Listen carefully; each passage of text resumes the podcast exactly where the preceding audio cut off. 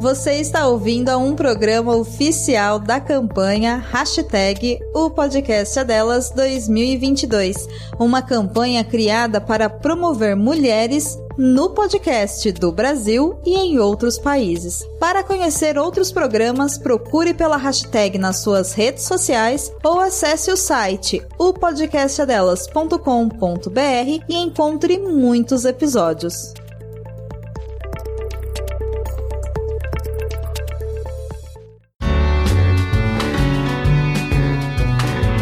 Feito por Elas, o podcast que discute o protagonismo das mulheres no audiovisual.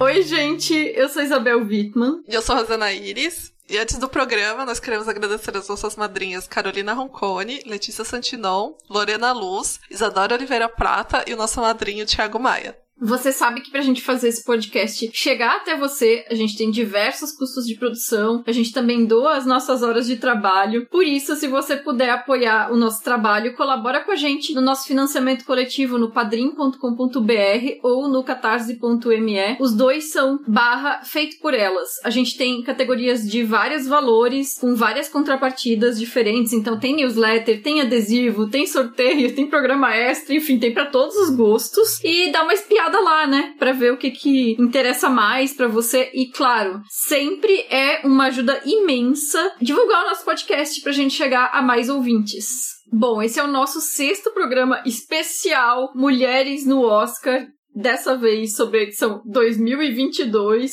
Todos os anos a gente comenta a cerimônia, as premiadas, principais acontecimentos, alguns discursos, aqueles momentos icônicos, alguns números sobre a representatividade, né? Isso desde 2017. A gente tem programas sobre todas as mulheres indicadas ao Oscar de melhor direção, então a Lina Wertmiller, a Jane Campion, a Sofia Coppola, a Catherine Bigelow, a Greta Gerwig, a Emerald Fennel, a Chloe Zhao, que venceu no ano passado com o Nomadland, né? A gente tem um programa sobre filme. A gente também tem programas sobre vários filmes dirigidos por mulheres que foram indicados a melhor filme, apesar de não terem sido indicados a melhor direção. E tudo isso está numa playlist do Oscar lá no nosso SoundCloud, é só conferir. Esses programas já estão separadinhos lá. E dito isso, vamos falar do Oscar desse ano. Para começar, Rosana, né?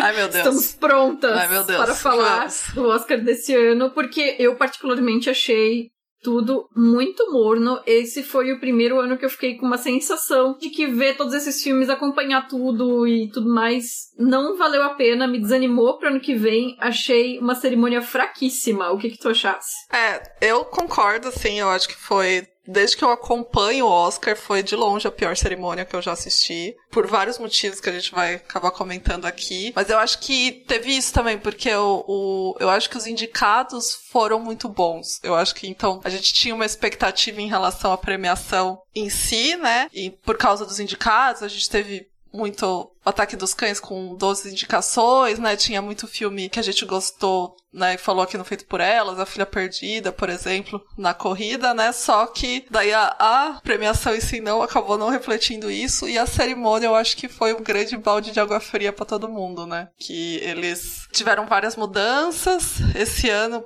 muito por causa da questão sempre da audiência, né? Que é sempre falado, que a- o Oscar tá prendendo audiência. E eu acho que eles só deram um tiro no pé atrás do outro, assim. Pois é, isso que tu falou do- da qualidade dos indicados, até pensando assim em retrospecto, teve outros anos com indicados bem piores. Sim. Esse ano o nível dos filmes foi melhor do que costuma ser, né? Principalmente ali na categoria principal de melhor filme, né? E aí realmente gera uma expectativa, né? E aí pensando no formato da cerimônia, que mudou esse ano, né? Justamente pensando em diminuir a duração do programa, né? Então eles colocaram oito categorias que foram filmadas antes, né? Tipo, o pessoal chegou ali uma horinha, uma horinha e meia antes pra receber os seus prêmios, fizeram os seus discursos, receberam suas estatuetas, foram filmados e aí isso foi editado e aí foi passado no ao vivo durante a premiação, né? E as categorias que passaram antes foi documentário em curta-metragem, documentário, montagem, cabelo e maquiagem, trilha sonora, design de produção, animação em curta-metragem, curta live live action e som. Então, assim, os curtas, as três categorias de curtas, né? E várias categorias técnicas. E eu achei que ficou uma bosta.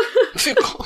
Já começamos falando Já assim, começa das por aí. Ficou uma merda. Ficou uma bosta porque, assim, foi uma total falta de respeito com os profissionais. Tiveram que receber o prêmio como se fosse no puxadinho, como se as categorias deles significassem menos.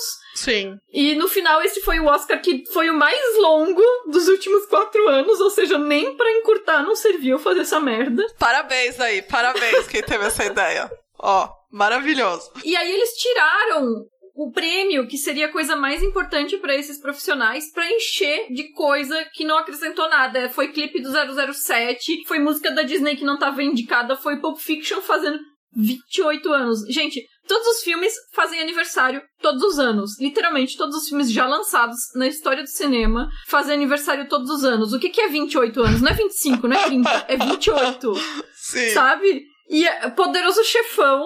Enfim, encheram de coisa pra tirar o que deveria ser a homenagem às pessoas que são profissionais daquelas categorias que deveriam estar sendo premiadas no palco com tempo pra agradecer e que geralmente as categorias técnicas rendem os discursos mais emocionados, né? Porque é o pessoal que não tá ali muito pelos publicitários deles, né? Pelas equipes, tá ali falando de coração, né? É, e daí já começa, eu acho, um dos problemas da cerimônia em si, que é isso de você não ver essa cerimônia do cinema, né, mesmo, essa celebração das coisas, porque você não tem essa noção do todo. Então, o Oscar começou, Duna já tinha quatro Oscars, e você não sentiu isso. Você não teve essa crescente de, meu Deus, Duna ganhou um, ganhou outro, ganhou outro, meu Deus, eles vão levar tudo, sabe? Não teve aquela coisa, por Uhum. exemplo, com Parasita, a gente sentiu isso, né, quando eles foram ganhando um, depois o outro, né, quando tem essa lavagem, que lavada que acaba, acabou sendo de Duna, né? Eles levaram seis. E durante a premiação mesmo foram dois prêmios. E um cara quase foi chutado lá do agradecimento foi efeitos visuais, né?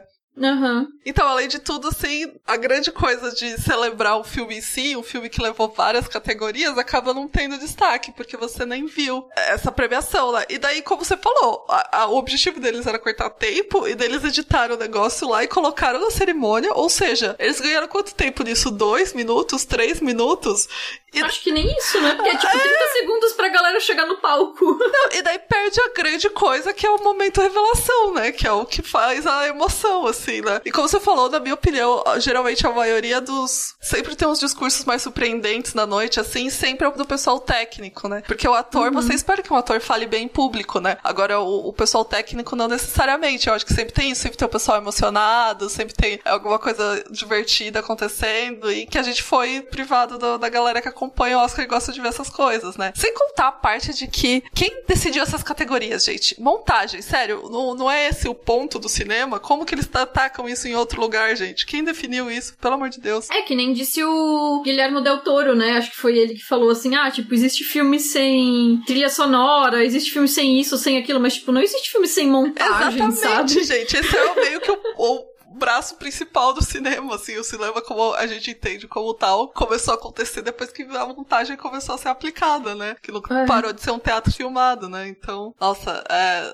muita raiva de como esse distrato que tiveram com as coisas, gente. Sério, eu já tô nervosa aqui, já falando. Não, fora isso que tu falou, né? De que dá essa sensação de que não teve peso essas categorias, né? E ainda gerou uma confusão pra quem tava. ti- Tipo, eu tava fazendo ao, ao vivo os comentários no Twitter do Feito por Elas, né? Aí eu tava com a Globoplay aberta. A galera que tava fazendo comentário na Globoplay fingiu que as categorias não tinham passado. Então toda vez que Sim. entrava a gravação do clipezinho, eles disseram: Olha, a Duna ganhou, não sei o que lá, né?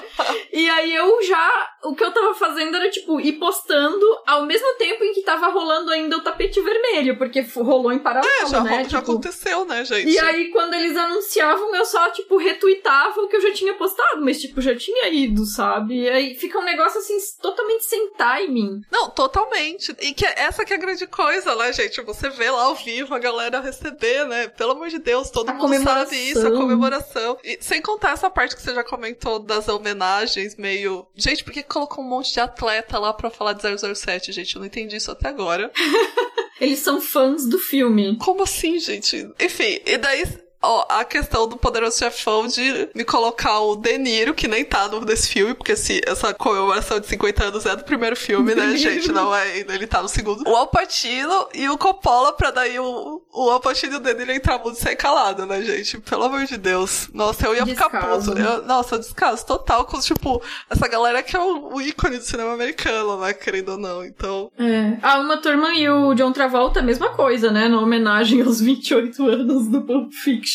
Ficaram lá no palco dançando e foi isso, foi cosmético, né? Então, assim, um monte de coisa que não acrescentou muito, né? E, e aí, essa coisa que tu comentou dos atletas ali, essa tentativa de atrair outros públicos, quando não é esse pessoal que é aficionado por cinema e Oscar, sabe? Tipo, a gente sabe que não é. Eu acho muito engraçado como que eles querem melhorar a audiência, deixando o prêmio atrativo para quem não assiste, sabe? Como que isso vai ser possível, gente? Coloca, tipo, umas pessoas que ninguém sabe quem é lá pra a, a apresentar a 007, certeza que vai vir alguém comentar esse programa falar, como vocês não conhecem fulano? Não conheço, conheço Fórmula 1, gente. Não conheço os outros esportes, não sei quem é essas pessoas. E deve ser esporte americano lá que ninguém se importa também. E enfim, é isso, tipo, apesar que teve uma outra coisa legal, né? Teve a Lisa Minelli ali no final com a Lady Gaga, né? A Lady Gaga é uma pessoa, inclusive, gosta mais de cinema que todo mundo lá envolvido naquela produção, provavelmente. E que foi um pouco mais legal, assim, né? De ter essa, essa coisa dos ícones do cinema, né? Mas teve pouco isso, né? Teve esse monte de gente nova que eu não sei quem é também. Pois é, eu particularmente gosto do Oscar bem cafona, bem homenageando a história do cinema, bem mostrando gente que já tá velhinha, bem mostrando Sim. os clássicos clássicos do cinema, os clipes dos filmes antigos. Então, para mim, quanto mais disso, melhor. E é isso que eles estão tentando fugir, né? Porque eles acham que eles vão conseguir o público do pessoal que assiste skate, né? Sim. E que nem tu falou da,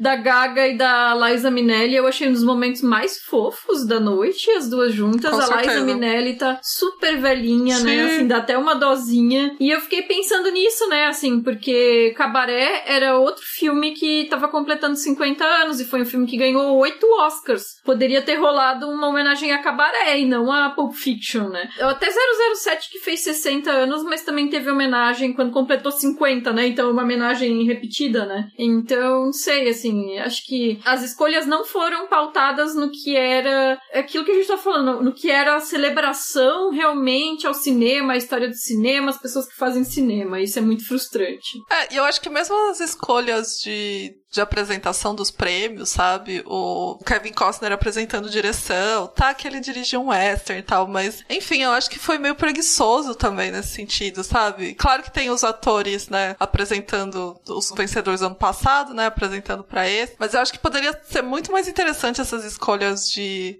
de apresentação, que nem a, a Campion, quando ela venceu, ela já tinha sido indicada, é a primeira mulher, né, que tem a segunda vez que é indicada tal. Enfim, poderia ter colocado alguém mais ligado à carreira dela, sei lá, algumas uhum. atrizes do piano, não sei, gente, que foi esnobado, né, não levou. Então. Colocaram o Kevin Costner. Colocaram o Kevin Costner, mas, tipo, porque ele dirigiu o Western, brother, tipo, por que isso, sabe? Vou botar o Coen lá pra apresentar o negócio, porque ele dirigiu o Western também. Ah, mano, Sabe? Poderia ser.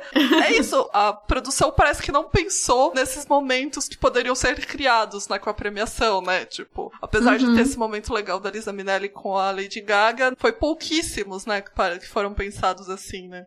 É. Bom, então vamos conversar um pouco sobre algumas das premiadas e indicadas ao longo da noite, né? A gente sempre fala aqui sobre as categorias principais de filme, direção, roteiro e atuação, mas a gente também sempre menciona figurino, né? Então, só porque é a categoria queridinha aqui do podcast, né?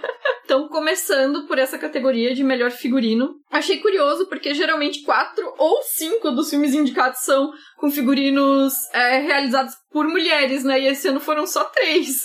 Então, foi quase um, uma representatividade ao contrário. Teve homens indicados. Né?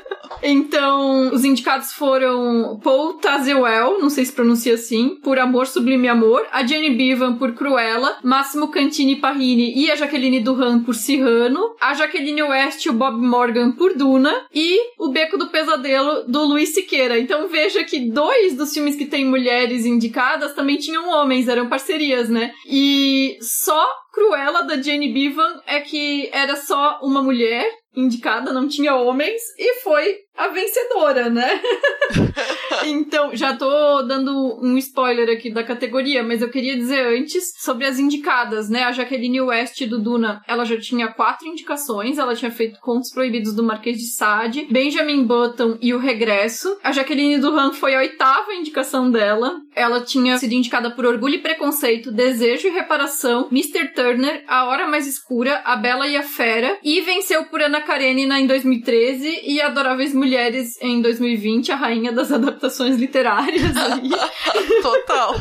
e, enfim, eu, eu já falei, né? Eu amo o trabalho da Jaqueline Duran, acho uma figurinista sensacional. Vem aí o prêmio dela no que vem por Batman. Ah, é verdade. Começa a campanha agora, nesse momento, e a Jenny Bevan era a décima primeira indicação dela, né? Ela já tinha sido indicada, começou lá nos anos 80 com um triângulo diferente, depois Morrice, depois Retorno Retorno a Howard's End, Vestígios do Dia, Razão e Sensibilidade, Ana e o Rei, Assassinato em Gosford Park, O Discurso do Rei, e ela venceu por Uma Janela para o Amor em 87, e daí Mad Max Estrada da Fúria em 2016. Pulou algumas décadas aí nas premiações dela. Eu acho interessante porque essa é uma categoria que realmente as indicadas costumam se repetir bastante, né? Assim, são meio que as mesmas figurinistas sempre, assim, né? É, sim.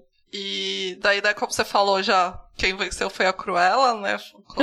A Cruella. Foi o Cruella da Jenny Bevan. Eu gostei muito, assim. Foi dos duas premiações da noite que me deixaram muito feliz. que eu tava torcendo. O meu favorito aqui era Amor Sublime Amor, mas não uhum. tinha muito chance, né? A gente via muito Duna, né? Ou Cruella correndo por fora aí. Então, eu gosto muito do figurino de Amor Supreme Amor, como eles trabalham as cores, o romance dos dois também tá presente, né, nisso na construção do figurino. Então, eu acho bem interessante o que eles fazem, né? Não tinha muita chance. Eu gosto muito de figurino de, da Cruella. Acho que a Jenny Bevan claramente se divertiu muito fazendo aquilo, assim. Acho que dá pra ver, né? Uhum. Nas roupas, como elas são apresentadas. É um filme que me diverte, assim, não particularmente acho ele incrível, assim, mas eu achei divertido uhum. e achei que ele usa do figurino pra isso, então eu achei muito interessante o trabalho que ela fez aqui. Eu gostei muito também do discurso de aceitação dela, né? De quando ela foi lá aceitar o prêmio. E eu acho que deixou até mais claro pra gente, tipo, o quanto a gente perdeu com não tendo o discurso das restantes das categorias uhum. técnicas, né? Que é sempre legal. E ela tem uma personalidade divertida, assim.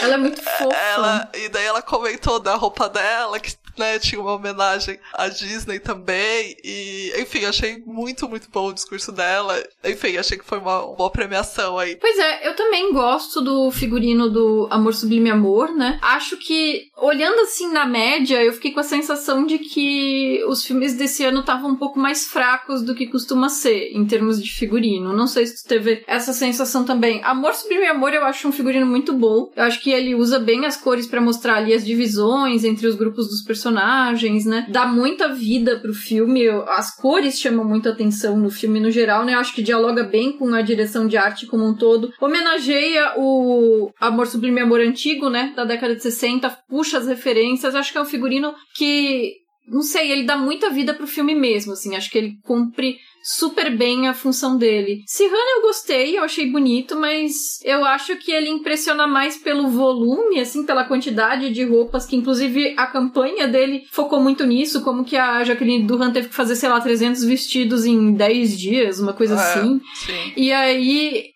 eu acho que é muito isso, assim, o, o ele chama mais atenção pela quantidade de roupas do que pelo resultado final, né? É, o, a coroação do deadline filha da puta que enfiaram pra eles. É, tipo, é figurino de agência.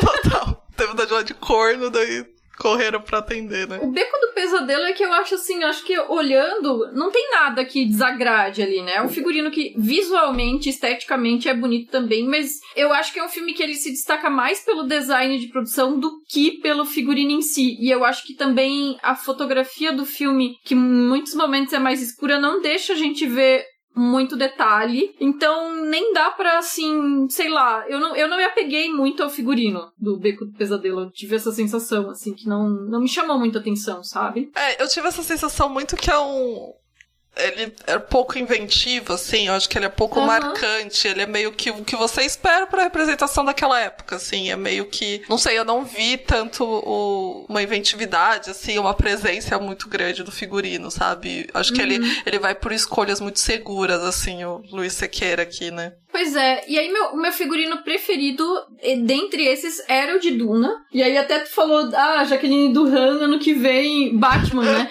Essa dificuldade que é emplacar um figurino que não seja pautado em vestidos de época, né? Em roupas de época. Sim. É, e aí Duna, eu acho que ele compõe com o que a gente geralmente entende por sci-fi, então tem aqueles macacões que são adaptados pro deserto, com os tubos para água e tal, toda aquela parafernália que é colocada na própria roupa, né? Tem as roupas roupas militares dos Atreides. Tem várias referências às idades médias europeias e asiáticas nas roupas das mulheres. Tem referências orientalistas que passam pelos povos árabes, pelos beduínos, e isso é colocado nas roupas que precisam fazer sentido naquele ambiente de deserto ali, né? Então, para mim, é, dá pra ver que é um figurino que foi muito pesquisado, muito detalhado e transparece esse trabalho, sabe? Só que é justamente isso, não é vestidão de época bonito, então é difícil de avaliar, sabe? Então, já botando água na tua previsão, eu fico pensando que Batman talvez não seja tão fácil assim de vender, sabe? Não, não vai ser fácil, não vai ser fácil. E Cruella, apesar de as pessoas enxergarem como contemporâneo, é um filme de época, né? Se passa Sim. ali nos anos 70, né? E tem vestidos lindíssimos, né? Acho que deve ter sido um figurino super divertido de fazer. Dá pra ver que tem uma, uma alegria na forma como as roupas for, foram criadas ali, né? Tem muito detalhe, tem essa criação dos estilos opostos da Emma Stone e da Emma Thompson na história, né? Tem as referências ao punk, essa recriação da época que é puxada pro exagero porque tem que ser um filme de moda, né? Então tem que pegar esses detalhes e jogar para cima, assim, né? Amplificar, né?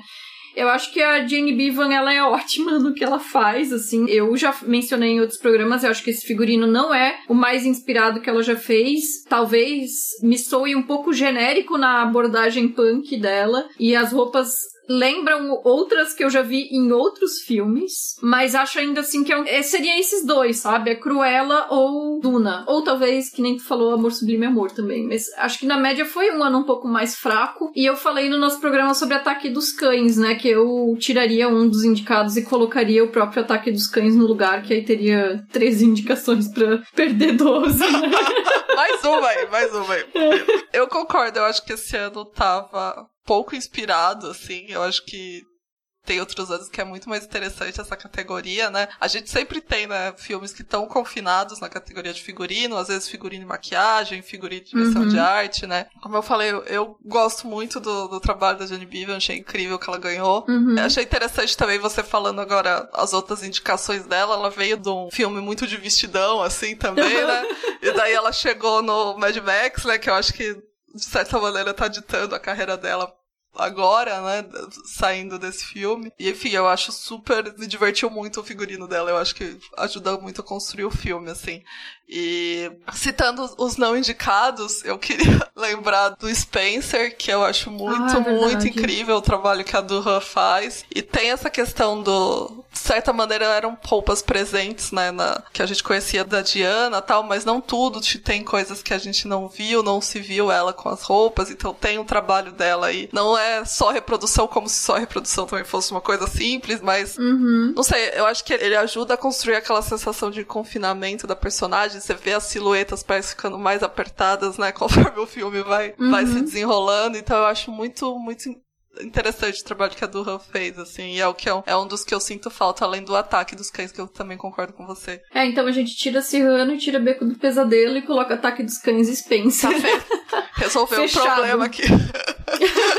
Não, e eu concordo contigo. E, mesmo essa coisa da reprodução, são alguns dos vestidos que aparecem no filme, como até o vestido do casamento e tal, né, são muito icônicos, né? Marcaram muito a época, né? Foram Sim. muito difundidos, fotografados, reproduzidos e tudo mais. Só que a questão de pensar o figurino como uma ferramenta realmente que auxilia a narrativa e eles são utilizados em contextos completamente diversos do que o da realidade da vida da Diana ali, né? São colocados em outros momentos, até porque o filme todo é isso, né? O filme todo é uma estilização, sei lá, de um cativeiro que é colocado em torno dela, né? Então acho que figurino realmente tem um papel interessante. É, não é um filme cinebiografia, tipo, ah, vamos mostrar acontecimento X da vida dela, né? Não é essa uhum. abordagem uhum. de ninguém ali, nem da, da Stuart. Então, uhum. eu acho que deu essa oportunidade pro trabalho da Duran e se destacou bastante, na minha opinião. E aí agora vamos falar de roteiros, começando por roteiro original, que não tem nenhuma mulher indicada esse ano, já começa dizendo isso, não é isso, gente. Ano passado tinha uma mulher, que era Emerald Fennel, por Bela Vingança, esse ano nenhuma mulher, então era a pior pessoa do mundo.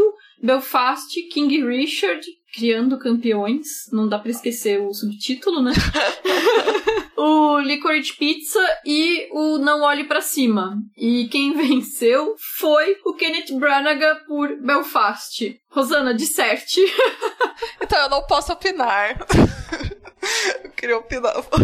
Como é que fala? Parafrasear agora Pires aqui, porque eu, eu não assisti Belfast. Então eu só olho e observo, eu só queria defender aqui o meu favorito, que é o meu filme favorito do ano até o momento, que é o Pior Pessoa do Mundo. E, Ai, sim. E eu acho que é um, um das melhores coisas é o roteiro lá mesmo, assim, porque eu acho que tanto Não Olho para Cima quanto. Não Olho para Cima é bastante ancorado, né? Mas eles Adam McKay é, famosamente se constrói em cima de improvisação também, né? Mas Licorice Pizza, eu gosto do roteiro, eu não acho que é a coisa mais interessante lá, acho que tem outras coisas muito boas no filme, mas A Pior Pessoa do Mundo, eu acho que ele é um filme muito de roteiro nesse sentido, assim, que é muito os diálogos, como ele constrói todo aqueles, aquela fragmentação da história. Eu revi agora no cinema e eu tô, gente, esse filme é perfeito. e enfim, não levou, né, gente? O Brian não deu. levou aí pela história dele de vida aí, né? Mas é isso. Pois é, eu o meu voto também seria de A Pior Pessoa do Mundo. Eu sou uma defensora desse filme. Inclusive, eu gosto mais dele do que de Drive My Car, embora tenha amor pelos dois, assim. Mas Sim. acho que a gente não vai falar exatamente da categoria de filme estrangeiro, mas são os meus dois preferidos e acho A Pior Pessoa do Mundo, não sei, gostei mais, sabe? E acho que é o melhor roteiro desses aqui. Mas, assim, eu não acharia ruim para ser sincera, se o Não Olhe para Cima ganhasse, uhum. porque eu acho que ele junta várias coisas de um jeito que consegue ficar interessante, não parece um documentário daqueles com narrador de antigamente, assim. E ele tem um tom difícil, né, de manter. É. Eu acho que né, tem um trabalho de roteiro lá, querendo ou não, bem interessante, né, para manter o que, é. que eles estão fazendo ali, né. Agora, eu assisti Belfast. E aí eu devo dizer que eu não entendo esse prêmio, sabe? Eu entendo que houve todo um hype, eu entendo que é Oscar, e Oscar é um prêmio que é dado em cima do hype, do, né? E uhum. tudo isso é levado em conta. Mas é um filme que se pretende autobiográfico do Kenneth Branagh, contando a sua própria infância durante a Guerra Civil, o conflito entre católicos e protestantes na Irlanda, e sob o ponto de vista dele mesmo enquanto criança, né? E aí com nove anos, eles, se, eles, eu digo, ele e a família, que é retratada no filme, os pais dele e os avós, se mudam pra Inglaterra para sair dessa região de conflito, né? E é um filme que embora seja autobiográfico, é absolutamente genérico, não aprofunda nenhuma questão. Aí tem gente que defende dizendo, ah, não aprofunda porque é o olhar dele de criança, ele não entendia as questões políticas, religiosas que estavam postas ali, tudo bem, né? Mas assim, é ele adulto escrevendo, sabe? Ele não Sim. coloca nada dele mesmo, ele não coloca uma emoção dele ali, ele não coloca a trajetória dele ali, o legado, sei lá, as experiências. É tão genérico, poderia ser qualquer filme de qualquer criança em qualquer zona de conflito conflito, sabe? É autobiográfico, eu não me conformo com isso. Sim. Mas, enfim, tá vencido, né? E é isso. Ele tem um Oscar agora, né? Ele não tinha. Pois não. é, e ele já tinha sido indicado em, sei lá, sete categorias diferentes, né? Porque é ator, diretor, Sim. produtor, roteirista, roteiro, roteiro original, roteiro adaptado e sei que lá. E eu nem sei tudo que ele já foi indicado e nunca tinha vingado. E roteiro adaptado esse ano a gente teve muitas mulheres, né? Porque tinha a filha perdida da Maggie Gyllenhaal, o Ataque dos Cães, a Jenny Campbell e o No Ritmo do Coração, a Cian Heather. Eu não sei se fala Cian ou Cian. Então eram três mulheres dos cinco indicados. Os outros dois filmes ainda foi o Drive My Car e o Duna, né? Ano passado tinham sido duas mulheres indicadas, que foi pelo fita de cinema seguinte de Borá, um filme que ninguém mais lembra que existiu, e o Nomadland, né? Então aumentou a quantidade de mulheres indicadas. E a vencedora foi a Cian Heather, ela foi a primeira mulher desde a Diana Osana, que venceu roteiro adaptado por Brokeback Mountain em 2006. Gente. Complicado. Faz um tempo, hein? Pois é. Faz um tempinho aí. Razoável. É engraçado porque o, todos os outros é, indicados vêm de adaptações literárias, uhum. muitas delas consideradas bem difíceis, né? O Duna, aquela aura de um filme inadaptado. Que o Lynch já mostrou que realmente, assim, complicado, né? Que é difícil, né?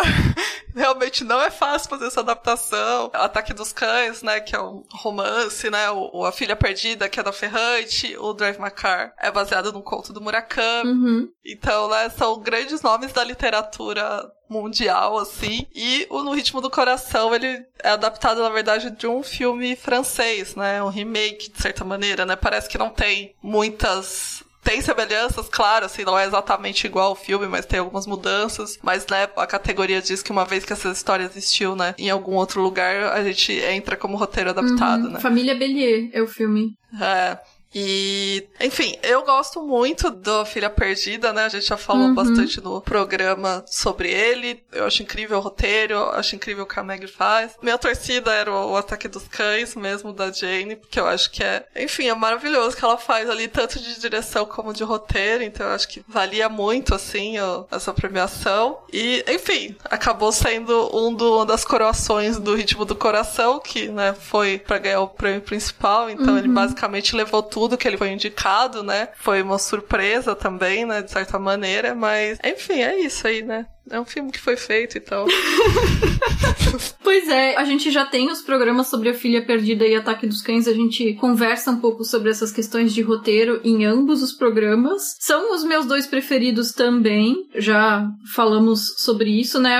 No caso da filha perdida, eu li o livro da Ferrante, eu acho que a adaptação da Meg Gyllenhaal é sensacional, não só o trabalho de roteiro propriamente dito, mas o de transpor essa obra, né? Ataque dos Cães eu não li a obra original, mas concordo contigo, acho que é um, uma trama, vamos dizer, em termos de trama mesmo, né? Que é muito Sim. bem trabalhada. Duna, eu acho que o mérito tá justamente na dificuldade de, de lidar com essa obra, né? E aí pensar que eu, eu revi o Duna do Lynch um pouco antes de assistir esse Duna novo do Villeneuve no cinema, né? E, gente, o Duna do Lynch não faz sentido nenhum, não dá para entender a história. É uma sequência Sim. de coisas que acontecem, mas elas juntas não criam uma narrativa, sabe? É uma bagunça, né? Total. Pois é, e é porque é tudo completamente episódico e é uma dificuldade de lidar provavelmente com os acontecimentos do livro, né? Então, assim, o fato de o filme do Villeneuve ser inteligível já é uma vitória, sabe?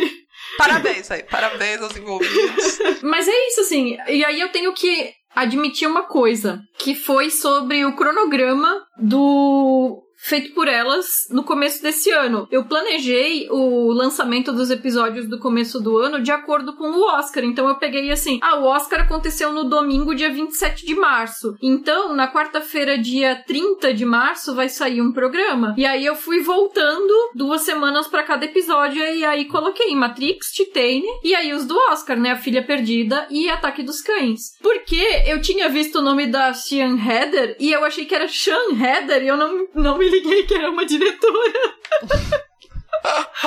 e aí, o filme do No Ritmo do Coração ficou sem um programa, mas nós vamos conversar um pouco mais sobre ele no programa de hoje. Realmente é um dos filmes já feitos, não é o meu voto para melhor roteiro. Adaptado, né? Eu acho que o Drive My Car eu não vou opinar em termos de roteiro, porque eu acho que é um trabalho complexo. Eu não li o conto, mas eu vi algumas pessoas falando, né? A pessoa pega um conto de 20 páginas, sei lá, e transforma num filme de 3 horas, né? As outras pessoas estão trabalhando com livros de 800 páginas e fazendo filme de 2 horas e meia, né? Assim. Mas tudo bem, né? Eu já fui. É, Drive My Car tem aquela coisa do da peça do Tio Vânia, eu até falei brincando no grupo do Telegram do Feito por Elas que eu já assisti uma encenação da peça do Tio Vânia, e a peça do Tio Vânia não dura 3 horas. Mas isso, isso não é um demérito pro filme. Eu acho que é um filme que tem muito muita complexidade, ele perpassa muitos temas, ele usa a literatura de uma maneira interessante, literatura e teatro, né? De uma maneira interessante para comentar esses temas, mas eu não sei como que isso passa no material original, né? Então eu vou me abster de comentar. E, bom,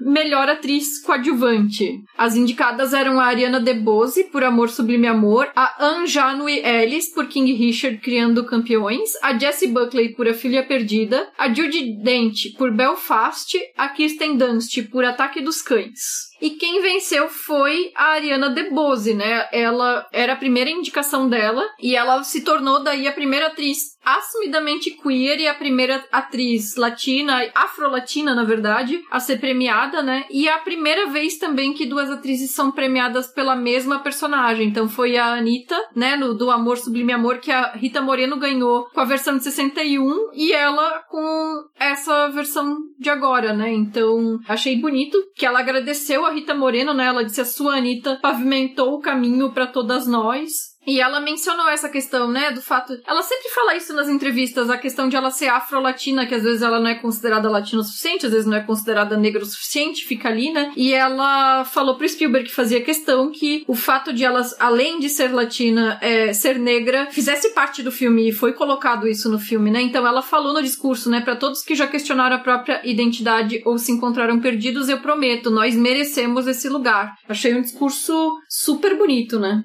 É, o Ariana DeBose ganhou meio que tudo na temporada, né? é. né? Acho que não teve nenhum, nenhuma premiação que ela não levou, era um dos prêmios, né? A, a cerimônia como um todo, né, foi meio conservadora, né? Previsível, né? A gente já meio que sabia o que ia acontecer mesmo e foi e confirmou-se isso, né? Eu gosto muito dela no filme também, é um filme que eu gosto muito e um dos grandes filmes desse Oscar uhum. e legal que eles levaram alguma coisa pelo menos, né? E foi o coração da Ariana, ela com certeza rouba a cena ali no filme. Eu sinto bastante pela Christine Dunst, assim, uhum. porque era é uma, um reconhecimento muito tardio para ela, né? Apesar dela ser jovem ainda, mas ela já tem uma carreira grande, consolidada e nunca tinha sido indicada, né? E eu acho que ela tá muito, muito bem no papel. E é um filme da Jenny Cape, eu não sei, eu, eu ia gostar muito, assim, de ver essa, esse reconhecimento da Dunst, né? Uhum. Finalmente, assim. Eu gosto da Buckley, A Filha Perdida, mas eu acho que a atuação coadjuvante ali é a Dakota Johnson. Uhum. Eu, eu indicaria ela no lugar, mas gosto da Buckley também. Acho que ela. Enfim, todas as, at as três atrizes ali, eu acho que estão. É, né, que uhum. tem mais tempo de tela, estão muito bem. Mas, enfim, né, a Debose, como você falou, teve um, um discurso muito bonito, né? Era um, foi um dos primeiros prêmios lá. A galera se emocionou tal. Então foi, foi um dos momentos legais, assim, do, do Oscar desse ano. Pois é, era minha torcida, ela, na verdade, também. Era, era minha preferida é, aquele momento em que eu tinha torcida pra mesma pessoa que venceu, né, no Oscar. De vez em quando isso acontece, né? Mas concordo contigo, assim, a Dunst, essa indicação é um reconhecimento tardio de toda a carreira dela que ela já tem desde criança, né? Desde entrevista com o vampiro. Gosto Sim. do trabalho da Jessie Buckley, mas acho que a vitória da Ariana DeBose foi bem merecida. E eu acho que talvez, assim, se fosse trocar, né, pessoas indicadas, eu colocaria, mas mantendo os filmes, né, eu colocaria a Catriona por Belfast e não a Judy Dent. E eu colocaria as meninas no King Richard e não a mãe. Então, mas não sei, assim, eu acho que de qualquer forma a atuação da, da Ariana, ela é muito carismática, né? Ela leva muito do filme. Sim, com certeza. Não, e ela é muito carismática mesmo, né? Ela recebendo o prêmio lá, ela, ela fez o discurso muito bem, enfim, ela é, é muito, muito boa mesmo, assim, né? Vamos ver agora a carreira dela daqui pra frente. Ela já tava no, no elenco de Hamilton e tal, né? Ela tem poucos. Sim. Tava olhando, ela tem poucos créditos créditos no cinema. Esse é, acho que, o terceiro filme que ela faz. Ela fez aquele da festa de formatura que é horrível. E um filme menor tal, que eu não conhecia. Mas ela trabalha com musicais mesmo, né? Então acho que sim, tem, tem uma perspectiva aí pela frente. E ela tava com uma pantalona vermelha maravilhosa. Daquela, né? sim, sim. Maravilhosa. E melhor atriz que também era outra categoria que já era meio anunciado a vitória, embora talvez um pouco mais disputado do que melhor atriz coadjuvante. Jessica Chastain, Os Olhos de Tammy Faye, Kristen Stewart por Spencer, Nicole Kidman por Apresentando os Ricardos, Olivia Colman por A Filha Perdida e Penélope Cruz por Mães Paralelas. E quem venceu foi a Jessica Chastain. É, né, como você falou, era já esperado, né, da, da categoria. Botaram, inclusive, antes desse anúncio, o prêmio de maquiagem, né? Que foi dado pros olhos uhum. de Tammy Faye, né? Então já era, já era esperado isso. Eu gosto muito da Kristen Stewart nessa categoria em Spencer. Uhum. Acho que ela tá fazendo uma pessoa real também, né? Assim como a Nicole e a Jéssica, mas eu acho que ela não tá nessa ideia de ser exatamente uma réplica da Diana, né? Então uhum. eu acho que é, é muita interpretação dela do que ela precisa para aquele filme. E eu acho muito interessante o que ela faz. Acho incrível o trabalho dela ali. Ela já tem uma carreira boa, né, mais internacional, né? O pessoal já conhece ela em festival, esse tipo de coisa. A primeira indicação dela, o Oscar. E achei que foi um bom reconhecimento, né, nesse momento. É o melhor look da noite, inclusive. Achei incrível aquela roupa que ela foi. Uhum. De short e, e, um blazer. Enfim, aquela, o estilo dela, assim. Achei que ela tava maravilhosa. Gosto muito da Olivia Colman. A gente já falou no podcast sobre a Filha Perdida, né? Acho que ela tá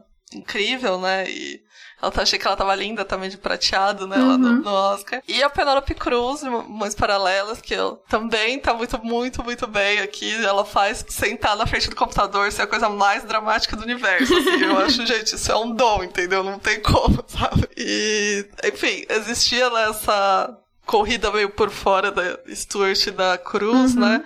Mas era meio que esperado a coração da Chastain, né? Que foi o que acabou rolando, né? A Cruz e, e a Stewart meio que pautado no voto internacional, né? Principalmente, Sim. né? É, e isso que tu falou do, do lookinho dela, do, do short, eu sou meio baba-ovo dela nessa questão de tapetes vermelhos e escolhas de roupas, né? Porque ela é parceira da, do Chanel, ela usa sempre Chanel nos eventos, né? E eu acho que ela consegue misturar, porque Chanel é uma marca que a gente já pensa pensa em blazer de tweed, assim, né? Então, sim, ela sim. consegue juntar essa coisa tradicional do Chanel com essa vibe meio, ro meio roqueira dela, de um jeito que ninguém faz. Ela consegue quebrar o estilo do, da Chanel pro jeito dela, assim, né? E aí ela, ela consegue ficar super elegante e ao mesmo tempo bonita e, e é um estilo que a gente identifica com ela. Que é raro a gente ter uma atriz que quando a gente olha uma roupa, a gente pensa, ah, essa roupa aqui é a Kristen Stewart usaria, por exemplo, né? Com ela isso rola, com outras atrizes nem sempre, porque as outras atrizes mudam o jeito de vestir de acordo com os filmes que ela estão fazendo campanha, de acordo com é, o lançamento do momento, com a marca que tá emprestando a roupa para elas naquele evento e tal, né? E ela tem um estilo muito marcado, né? Então, comentário aqui de styling no meio do podcast de cinema. Ai, gente, é sobre. Oscar é sobre é. isso também, é sobre lookinhos. E o meu voto, eu falei no, no programa sobre A Filha Perdida, teria sido da Olivia Colman, né? Mas eu acho que as cinco indicações são bem razoáveis. Nenhuma vitória seria, nossa, estou horrorizada com essa vitória, né? Eu acho que a questão da Jessica Chastain é muito a questão da maquiagem, né? A transformação na personagem que um pouco se sobrepõe ao próprio trabalho dela de atuação. E também o fato de que, assim como a Nicole Kidman, que também, por um acaso, está interpretando uma figura histórica real, o filme não é um filme tão interessante, né? Os outros são filmes mais interessantes, né? Então, acaba sendo uma interpretação que se perde um pouco em um filme mediano, né? É, e eu acho que a, a Coração da Chastain também é isso de. Esse coração desse tipo de atuação, né? Que depende muito da maquiagem, aquela personificação até o último detalhe de como a, a mulher falava, como era o tom de voz dela, como ela andava, e se ela era meio corcunda, se ela andava meio reto, sabe? Aquela uhum. coisa de você personificar mesmo, né? Porque eram tanto ela como a, a Kidman era era personalidades assim extremamente né, conhecidas, uhum. então e o filme tem essa abordagem, né? Então teria que fazer cada um nos mínimos detalhes do que elas fazem. Assim, eu tenho um pouco de preguiça desse tipo de atuação, por isso que eu também reforço aqui a minha preferência pela Stuart, porque eu acho que ela dá para você fazer uma personagem real sem cair nisso, uhum. sabe? E é o que ela faz no, no Spencer, né? Então acho que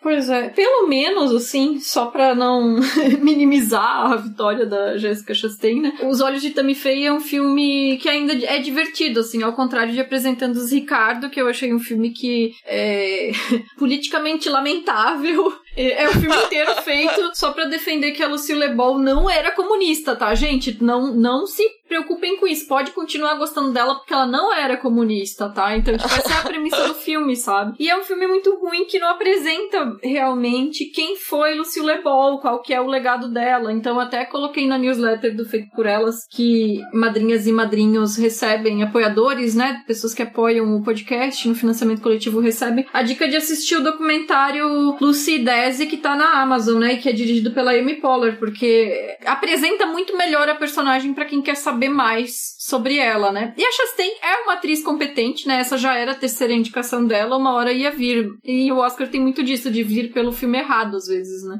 Sim. E, bom, ela no discurso dela, ela falou da questão da pandemia, falou de, de desse momento que a gente tá saindo, né, de isolamento, de trauma, e que isso afetou muita gente, que essas questões afetam também especialmente a comunidade LGBTQ. E ela disse, né, que muitas vezes se sentem sem lugar entre seus pares, estamos enfrentando legislações discriminatórias e intolerantes, varrendo nosso país com o único objetivo de nos dividir ainda mais. Então ela mencionou, assim, ela não mencionou nominalmente, mas ela quis dizer sobre as legislações que estão rolando lá. Tá rolando a baixa assinada dos funcionários da Disney e tal, né? Porque tá afetando a Flórida e em vários estados estadunidenses. Também tá rolando legislações anti pessoas transgênero, enfim, tá complicada a situação. então ela meio que fez um apanhado geral, mas eu achei o discurso dela um pouco, não sei, assim, tipo, essa coisa de alinhavar com o tema do filme, uma coisa super pensada em termos de, de relações públicas mesmo, sabe? Não tão genuíno. É, aquela coisa politicamente correta, assim, que ela, ah, vou falar disso, assim, pra agradar a galera, né? Parece que uma, cria uma narrativa que não necessariamente faz sentido, né, basicamente. E eu tava vendo uma curiosidade que ela é a quinta atriz do elenco do Histórias Cruzadas que foi premiada no Oscar. Então, um filme ruim, né? Com um elenco foda e que foi levando os prêmios, né? Então, a Octavia Spencer ganhou atriz coadjuvante em 2012 pelo próprio Histórias Cruzadas. A Emma Stone ganhou melhor atriz por La La Land em 17. A Viola Davis ganhou atriz coadjuvante por Um Limite Entre Nós também em 17. A Alison Janney ganhou atriz coadjuvante por Eutônia em 2018. E aí agora, em 2022, a Jessica Chastain. Então agora tá faltando a Bryce Dallas Howard. Vem aí, gente, vem, vem aí. Vem demais. e bom, indicados a melhor direção, né?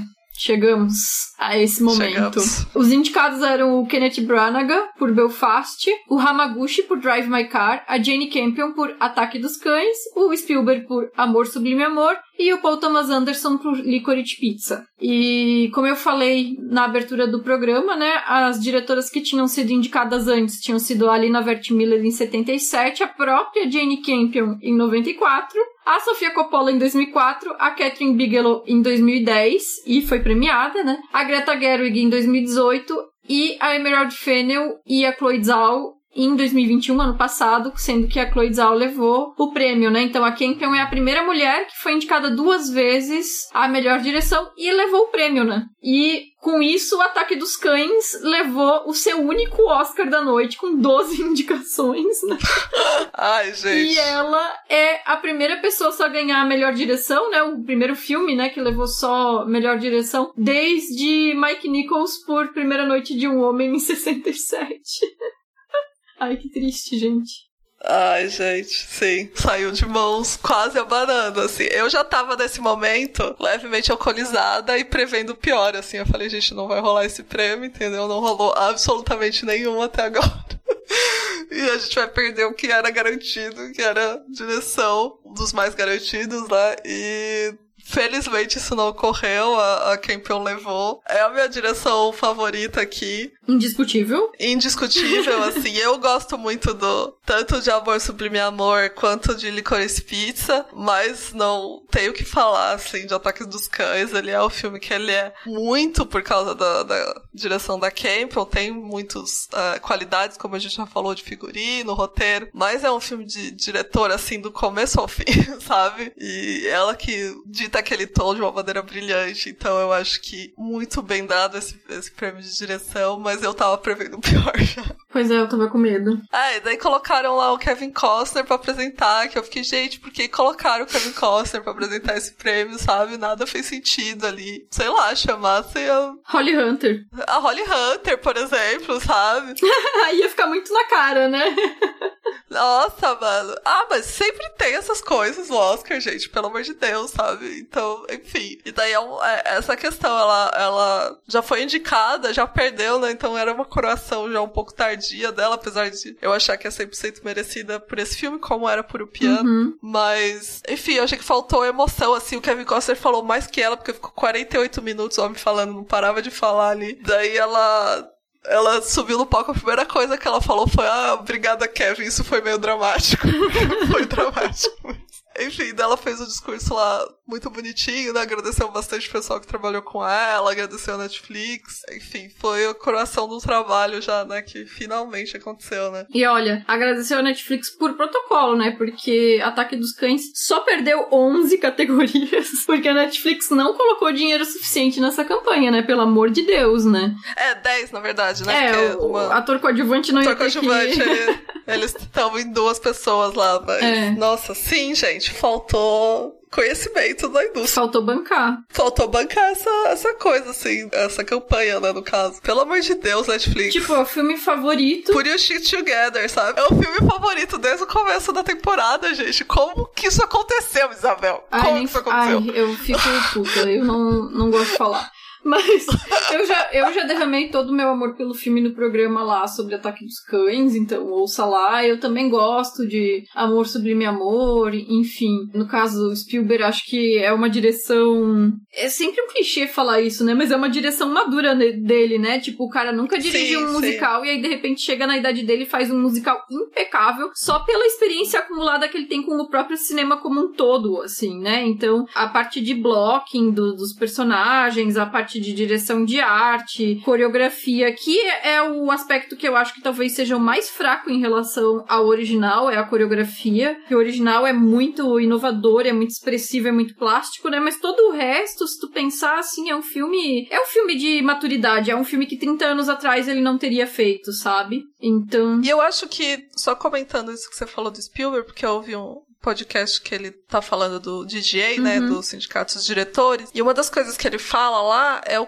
quanto ele estudou pra fazer o, o West Side Story, sabe? Uhum. Então é bem isso assim que você falou, ele tem todos esses anos de carreira, mas ele não pressupôs do auge do ego dele de que ele sabia fazer um musical, entendeu? Uhum. Ele foi estudar, ele foi, tipo, assistir as coisas, foi falar com pessoas que sempre atuaram na época, então tem a- um- uma questão do coreógrafo, enfim, tem várias pessoas que ajudaram ele a construir o West Side Story, né? E ele fala muito disso no programa. Então eu achei bem interessante isso de, de por que, que ele é um filme tão maduro Uhum. nesse sentido, né? Por que, que ele funciona? Porque o mínimo, né? Ele não pressupôs que ele sabe fazer um, um musical, né? Ele foi atrás pra ver como que ele ia construir isso, assim. Eu achei bem interessante, assim. Eu acho que isso reflete no filme também. E não só isso, mas também em termos dos aspectos sociais do filme, né? Porque o filme original, né, é baseado na peça da Broadway e ele alterou algumas questões da peça da Broadway já pro filme, mas ainda assim, muitas coisas dataram com essa passagem do tempo, né? É um filme que é bastante progressista pro contexto da época, mas que não daria pra ser feito da mesma forma hoje em dia, né? E aí eu acho que é uma qualidade do trabalho do Spielberg ter ouvido tanta gente, porque eu fui uma das pessoas que quando anunciaram que ele faria essa esse remake do Amor Sublime Amor, eu já tava com todas as pedras na mão, dizendo, gente do céu, isso vai ser horrível. Porque, na minha experiência, eu logo pensei a forma como o Spielberg trata as questões étnico-raciais, por exemplo, em A Cor Púrpura, que é outro filme que teve inúmeras indicações ao Oscar e saiu de mãos vazias na época, né, em 85, eu acho, não tenho certeza agora a data, mas foi no, em meados dos anos 80, né? E é um filme que pega o livro do mesmo nome da Alice Walker, que trata muito das questões questões de gênero e das questões de raça e dilui todas elas de uma maneira risível, assim, é muito triste o que aquele filme faz em termos de adaptação. Inclusive, eu queria muito que um dia que uma cineasta negra e queer fizesse outra versão de A Cor Púrpura, porque esse livro merecia muito mais. E aí eu pensei, baseado nisso, né, que ele teria esse mesmo tipo de insensibilidade ao lidar com as questões étnico-raciais que Amor Sublime Amor historicamente aborda, né. E aí eu me enganei totalmente, assim. Ele estava completamente aberto a ouvir outras pessoas e a retrabalhar essa história de maneira a atualizar ela de uma forma que faça sentido. E aí eu acho que é essa passagem do tempo, né? De 80 e pouco para cá, essas décadas, essa experiência acumulada, né?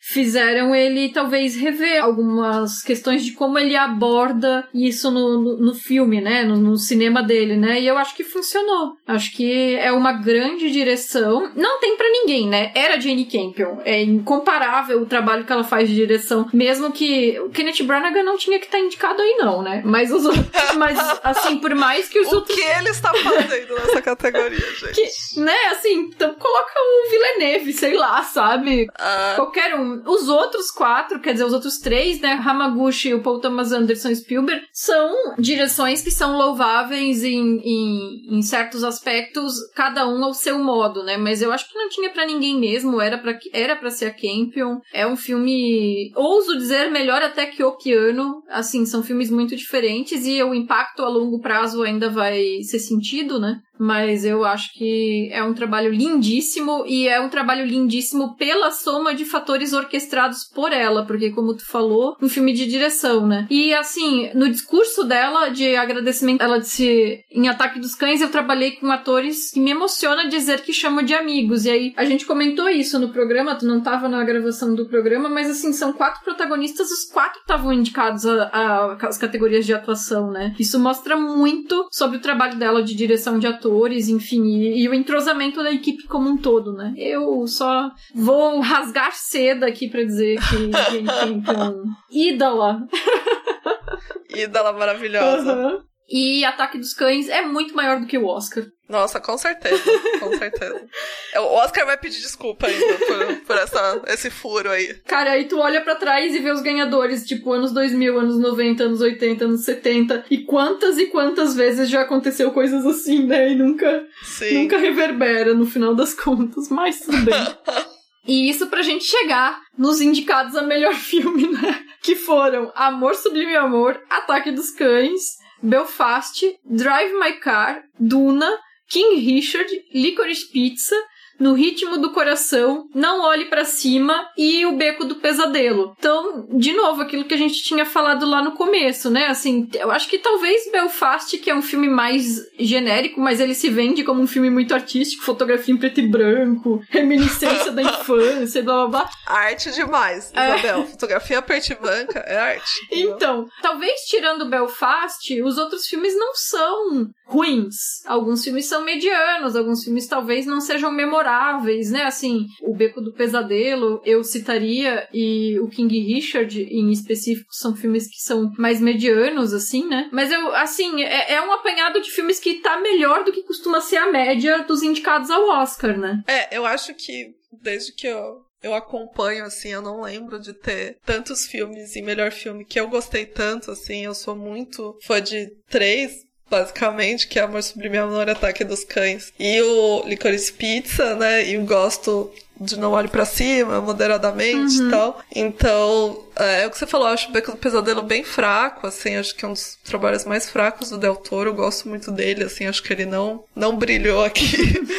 Enfim, Não Olhe para Cima, um filme super comentado, né, da Netflix, é, foi um dos grandes sucessos de audiência dele. Cheio de astros, é, estrelas, aquela coisa. É, cheio de gente famosa. Duna, o filme da volta da pandemia pro cinema, né, uma puta bilheteria que a gente não tinha basicamente há dois anos, né? Então, eu acho que tinha essa representação, assim, do ano passado no cinema bem, assim, né? Drive My Car é um filme muito amado em muitos festivais, né? Então, eu acho que a lista tava boa, assim, né? Do, uhum. Das categorias principais, né? Claro que a gente sempre colocaria ou tiraria um ou outro, mas eu acho que no geral eu tava satisfeita com essa lista. É, e acabou vencendo, né? O, no ritmo do coração, né? uhum. né?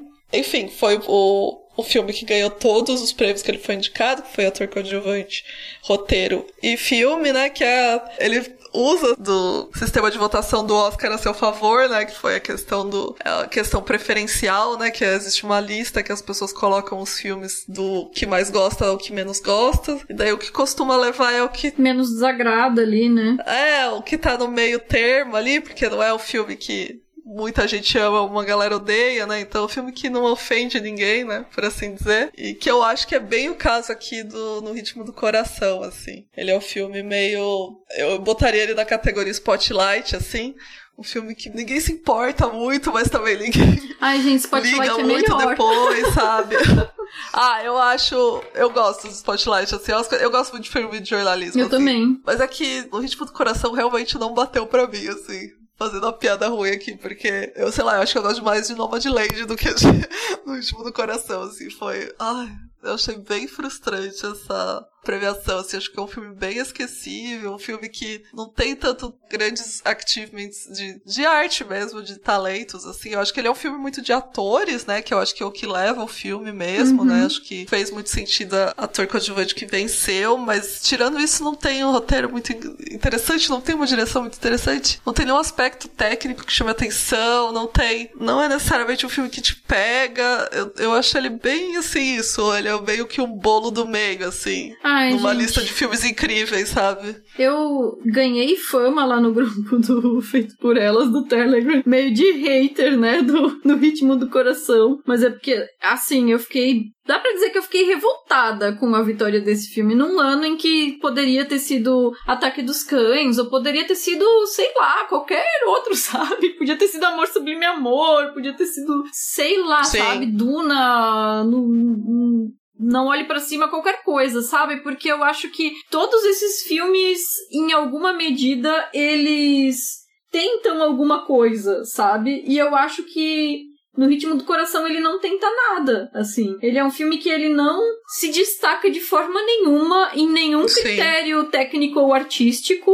Ele não é um filme assim que a gente olha e pensa, nossa, que tal coisa dele é, é muito boa. Escolha alguma categoria técnica aí lembrada durante o Oscar, né? Não acontece isso, eu acho que ele se vale muito realmente, como tu falou, do elenco, porque o elenco é extremamente carismático e ajudou Sim. demais na campanha de premiação. Mas eu acho que para piorar a situação, ele é um filme que vence por essa questão do discurso da representatividade, mas de um jeito que em pouquíssimo tempo vai envelhecer muito mal, porque eu acho que ele é um filme conservador e capacitista. É um filme que trata os pais da protagonista, é, para quem não assistiu ao filme, a gente tá falando falando aqui, né? Mas enfim, é uma protagonista ouvinte que tem pais e irmãos surdos.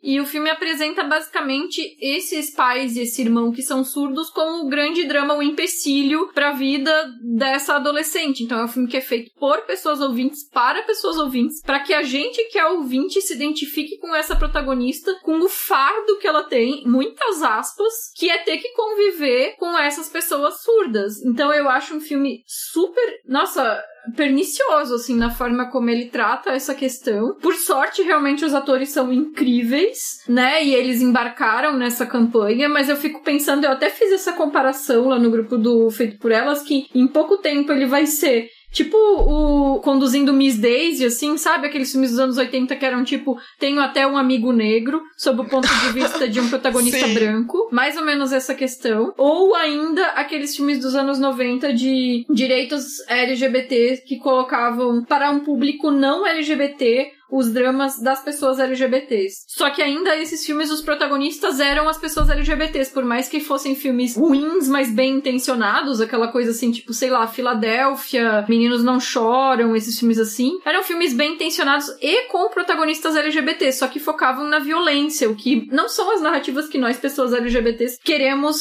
ver sobre as nossas vivências, né? E aqui nem isso, sabe? As pessoas surdas não são sequer os protagonistas, eles são os obstáculos da narrativa. Narrativa. Então acho que é, é um filme que vai envelhecer muito mal, muito rápido, e por todas essas questões, desses critérios técnicos e artísticos ausentes no filme, eu acho que é uma grande pena, assim, sabe? Eu, eu não ficaria chateada se fosse quase qualquer outro indicado recebendo esse prêmio. E eu lembro, antes de eu ter assistido a esse filme, antes de ele ter estreado e tal, dos comentários dos críticos que eu acompanho gringos, estadunidenses e tal, que já estavam assistindo ele, que passou em Sundance e tudo mais, né? Da recepção boa que teve com o público. E aí muita gente dizendo assim, um filme que tá todo mundo falando bem e eu não entendo hype é No Ritmo do Coração. Tipo, eu vi vários críticos gringos comentando isso. E eu fiquei curiosa, porque eu muitas vezes não concordo com esses comentários. Eu fico, ah, vamos ver, né? Acho que o filme deve ser bacana, o pessoal tá torcendo o nariz porque tem uma abordagem, sei lá, mais acessível, qualquer coisa. Mas nem isso, sabe? É um filme que não, não acrescenta muito em termos de cinema. É, eu acho que isso que você falou do.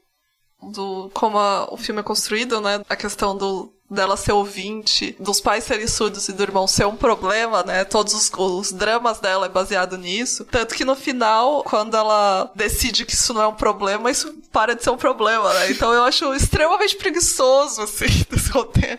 Fala aí, gente. Daí ela fala, ah, não, vamos, vocês vão ficar aí, eu vou pra faculdade. Daí beleza, e daí beleza. E daí eu falo, gente, mas como assim, sabe? Tipo, todos vocês estão uma hora e quarenta falando desse negócio aqui. E, enfim, eu acho que como você falou, o, a votação, né, proporcionou esse tipo de coisa pra gente, dessa questão do voto preferencial. Eu acho, eu concordo com você, acho que basicamente quase todos os filmes aqui que levassem, acho que teria uma representação maior do, do que foi o ano do cinema, do que foi a indústria em 2021, uhum. sabe? Mesmo Duna, por exemplo, que a gente falou, não é um filme que eu gosto particularmente, mas foi um puta bilheteria, foi um filme que levou vários aspectos técnicos, então você entenderia esse tipo de premiação, né? Uhum. Mesmo o Não Olhe para Cima, né? Que foi um filme extremamente comentado, né? Um grande audiência da Netflix. Então, de certa maneira, eu acho que é uma coisa que a gente pode achar bom ou não tão bom, mas ele representa meio que aquele ano no cinema, né? Que eu, que eu acho que não é o caso de No Ritmo do Coração aqui, né? Isso, ele foi um filme de Sundance, daí foi chegando, né, pelas beiradas no Oscar e acabou levando grande parte dos prêmios do sindicato, né? E levou daí aqui também o prêmio principal. E as né? pessoas mencionam muito que ele levou, né, as três categorias a que ele estava estava indicado, né? E que isso se deve provavelmente porque a maioria das pessoas só assistiram a esse filme depois das indicações, né? E que se tivessem Sim. assistido antes das indicações, talvez ele tivesse sido indicado a outros outras categorias ainda, quem sabe até melhor direção, né? Ai, e Senhor aí, Jesus Ainda bem que não, né? Sim. né? Aquela... eu acho, acho complicado, sabe? Porque essa questão, né, de, poxa, é o segundo ano seguinte que um filme dirigido por mulher vence o Oscar, né? E a gente também teve a Jane Campion levando por melhor direção. Então, dois filmes realizados por mulheres levaram os prêmios principais da noite, dois filmes diferentes, né? Mas eu não sei, assim, eu, eu fico um pouco triste pensando no próprio trabalho da Jane Campion e que poderia ter sido Ataque dos Cães, porque às vezes é o tipo de representatividade que não, não acrescenta a longo prazo, sabe? Esse não vai ser um filme que vai ser lembrado daqui a cinco anos, pensando em história do cinema, assim, colocando. Posso estar sendo prepotente, talvez, enfim, pode ser que daqui a dez anos esse filme seja considerado um clássico absoluto, mas eu não vejo ele como uma grande obra do cinema. Da mesma forma como eu acho que o Ataque dos Cães vai super sobreviver, sabe? Não, com certeza, com certeza. Acho que, claro que a gente sempre tem o teste do tempo, né? Mas ele é uma obra que parece muito. tem qualidades muito maiores, né? E que tudo leva a crer que a gente vai lembrar muito mais do que o vencedor de melhor filme, né? Que acaba ficando na história, né? Porque o vencedor de melhor filme acaba ficando mesmo, né? É. Mas. Enfim. Melhor né? direção não é o prêmio mais lembrado, né? Claro que é o, o melhor Exato. filme. E para piorar, né, entre esses indicados, cinco tinham mulheres indicadas, né? Porque o prêmio de melhor filme vai para quem produz o filme, vai para produção, não para direção, né? Então, os indicados que tinham mulheres era Amor Sublime Amor, O Ataque dos Cães, o Belfast, o Duna e o Licorice Pizza. E então, com essa vitória do No Ritmo do Coração também todos os premiados foram homens produtores né? Então, enfim, é isso. Tu falou das ausências, eu até anotei aqui no, no meu papelzinho que dois filmes que eu gostaria de ter visto entre os indicados a melhor filme esse ano foram o próprio A Filha Perdida, né, da, da Maggie Gyllenhaal e A Pior Pessoa do Mundo, do Joaquim Trier. Eu acho que eram dois filmes que também mereciam estar. Entre esses que já apareceram no próprio Oscar, né, não, não abrindo para um grupo mais amplo de possibilidades, né. É, concordo também. A Pior Pessoa do Mundo já tava lá em, Uhum. em roteiro, né? Assim como Filha Perdida, cada um no seu sua categoria. Eu concordo também. O, seria legal ter outro filme não em língua inglesa, né? A gente já tá sempre. ah, Nos últimos anos tem rolado a cota estrangeira, né? Mas geralmente ela fica. É, mas dois filmes aí é demais, né? É, eles ficam restritos a um filme só, né? E já é um filme japonês de três horas, né? Então, colocar o norueguês ali no meio também, mas eu, eu ia gostar muito de ter a pior, a pior pessoa do mundo também. E a Filha Perdida, que eu acho que é um. Eu queria muito a Meg tivesse sido indicada em direção também, eu acho que é um puta trabalho dela. Mas se ela tivesse chegado em melhor filme, ia ser bem legal também. Mas ela, ela ganhou tudo no Spirit, né? Acho que não tem grandes problemas no futuro da carreira da Meg. Acho que ela vai conseguir fazendo filme ainda. É, com certeza. E aí a gente separou alguns momentos, assim, que foram bacanas pra comentar, né? Momentos da cerimônia e tal. Bacanas ou não, mas que se destacaram, na verdade, né? E aí eu vou dizer a vencedora do prêmio de melhor atriz coadjuvante do ano passado, a Yoo Jung-yeon, que apresentou o prêmio de melhor coadjuvante, né? E ela foi muito fofa, né? Ano passado ela já tinha sido muito fofa no discurso de agradecimento dela, e aí dessa vez ela falou, né, sobre a dificuldade para ler os nomes dos indicados, e ela anunciou o Troy Kotsur com língua de sinais, e eu achei ela uma gracinha. Sim, foi.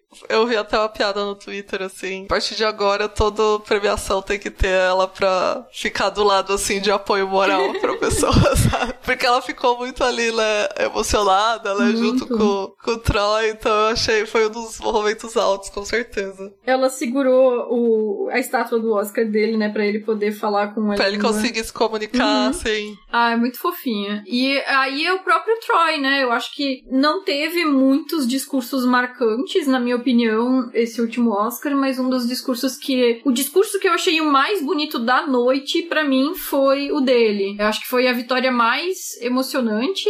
Ele é o primeiro ator surdo, né, a ser premiado no Oscar. A primeira atriz tinha sido justamente a Marlene Matlin, né, que é- interpreta a esposa dele, é a mãe da menina protagonista do No Ritmo do Coração, né, e ela ganhou em 87 por Filhos do Silêncio. Então, os dois já oscarizados, né, e acho que, apesar das nossas ressalvas com o filme, é inegável, né, a- o talento dele como ator, e foi a coisa mais linda, né, a premiação dele, o discurso, a emoção toda, acho que foi muito legal. Com certeza. É, Acho, que faltou esses, esses discursos muito emocionantes, assim, né? A gente teve um ou outro e o dele, com certeza, foi o destaque, assim. As coisas mais rasgadas, né, eu gosto disso. É, essa breguice que a gente gosta de ver nesse Oscar, gente, pelo amor de Deus. Outro destaque, destaque da premiação, por assim dizer, foi que tentaram cortar o discurso do Hamaguchi, acho que com 15 segundos de duração, que eu achei um absurdo, assim, que ele levou, né, por Drive My Car, melhor filme internacional, e que eu acho que só corrobora o que a gente tava falando de esse desrespeito com o cinema da cerimônia, né? O cara vai lá, ainda vai com o intérprete e tal, e foi ridículo, né? Tipo, um dos prêmios importantes, né? Obviamente, não- já cortaram um monte de prêmio pra a galera que tá lá conseguir fazer seu discurso, né? E cortaram o cara, assim, bem no comecinho, né? Nossa, total desrespeitoso. Essa coisa de cortar discurso do Oscar, eu já acho absurdo. Eu entendo que os produtores devem ficar arrancando os cabelos por causa do tempo de transmissão, né? Mas sempre vai ter gente que vai dizer só obrigada, gente, valeu e sair do palco, porque rola, né? E sempre tem Sim, gente que vai sim. fazer discurso emocionado de quatro minutos de duração. Então, assim, se equilibra e vida que segue, sabe? Deixa a pessoa agradecer. E 15 segundos não dá tempo de falar nada, né? É. Nossa. Eu também li no Twitter que com o prêmio ontem de melhor canção original, a Billie Eilish foi a primeira pessoa a vencer o Oscar nascida no século XXI. Sentiu a idade, Rosana? Ai, meu Deus, o jovem, tá vendo? Olha, é o bebê essa criança. O jovem É chegando criança, no Oscar. Entendeu? O jovem chegando no Oscar. É isso. Basicamente é isso. Outro destaque da premiação também foi o cachorrinho da Betty White. Que apareceu no In Memoriam, né? O In Memoriam é um pouco esquisito que rolou, Uhum. né? De enfim, uma música meio agitada, né? Eu não entendi muito bem, assim, Hum, o que, que era tava acontecendo né? lá, né? Uma coisa não muito cara, deprê. Geralmente é uma música super sóbria, né? Uma luz, assim, apagada. E daí tinha uma puta parafernália ali no palco, a galera dançando. E eu falei, gente. Mas, enfim, né? E essa parte do cachorrinho da Beth White foi fofo, realmente. É, selo Faustina, né, pro Oscar.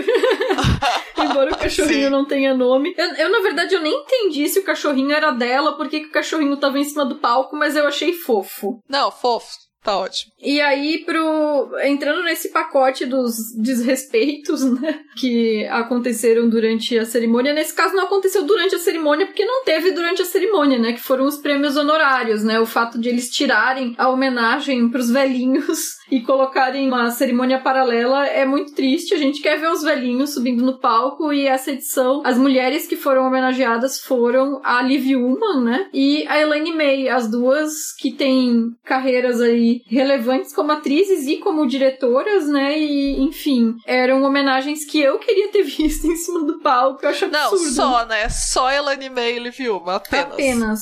E aí fica jogado de escanteio pra uma cerimônia paralela que meio que quase ninguém se importa. E aí acaba que toda a ideia da homenagem é desperdiçada, né? Porque homenagem tem que ter público também, né? Ah, e pra mostrar os Oscars do Zack Snyder lá de filme popular. e Ai, gente, popular. que Eu não sei o que, que era aquilo. Eu não entendi aquilo, era cena popular? Cena. O primeiro era de tipo cena memorável, cena aplaudível, alguma coisa assim. E o segundo É. era melhor filme, pela escolha do, da audiência. E aí o Zack Snyder ganhou os dois. Sim. Parabéns pros fãs do Zack Snyder. Parabéns pro Twitter. Votaram bastante. Votaram bastante aí nesse prêmio. Daí, ainda comentando da questão da cerimônia em si, né? Eu acho que teve muitos momentos, né?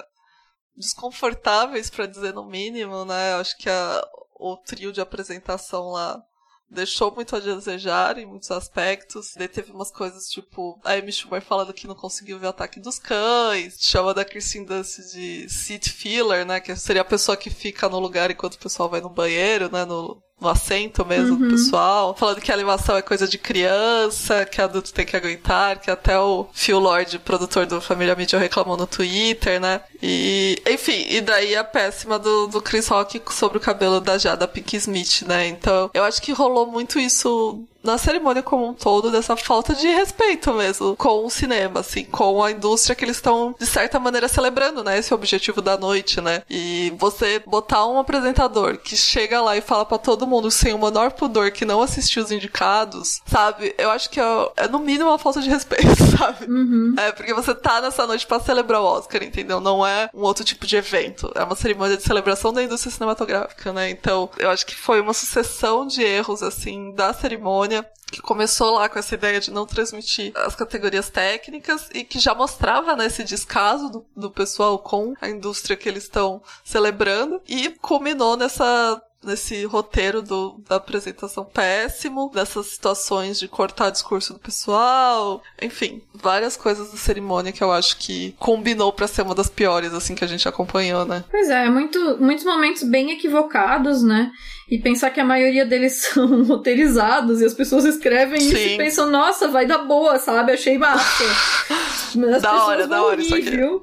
E tudo bem, a gente sabe que o humor às vezes é timing e, e que a proposta de às vezes zoar a galera de Hollywood parte muito de uma ideia de humanizar eles, de aproximar dizendo hahaha, vamos rir dessa gente rica, né? Só que assim, ainda é pra ser uma celebração da indústria do cinema, né? Então parece que fica um, um escárnio mesmo. E assim, o cinema não é feito só das estrelas, né? É feito por todos os trabalhadores e trabalhadoras ali de todas as categorias técnicas que são invisibilizadas. E essa invisibilização passa até por essa decisão de não colocar essas categorias, algumas delas, né, na apresentação principal. Então, assim, uma, uma série de erros e essa da Kirsten Dunst mesmo, ela ficou com uma cara, assim, péssima durante a piada, né? É uma pessoa que tava ali trabalhando desde criança e tá na primeira indicação dela o Oscar pra ser chamada, assim, de alguém que preenche o lugar ali enquanto o outro vai no banheiro, né? Um negócio, assim, super sem propósito, né? Enfim. Enfim, eu achei que as piadas foram muito desconfortáveis.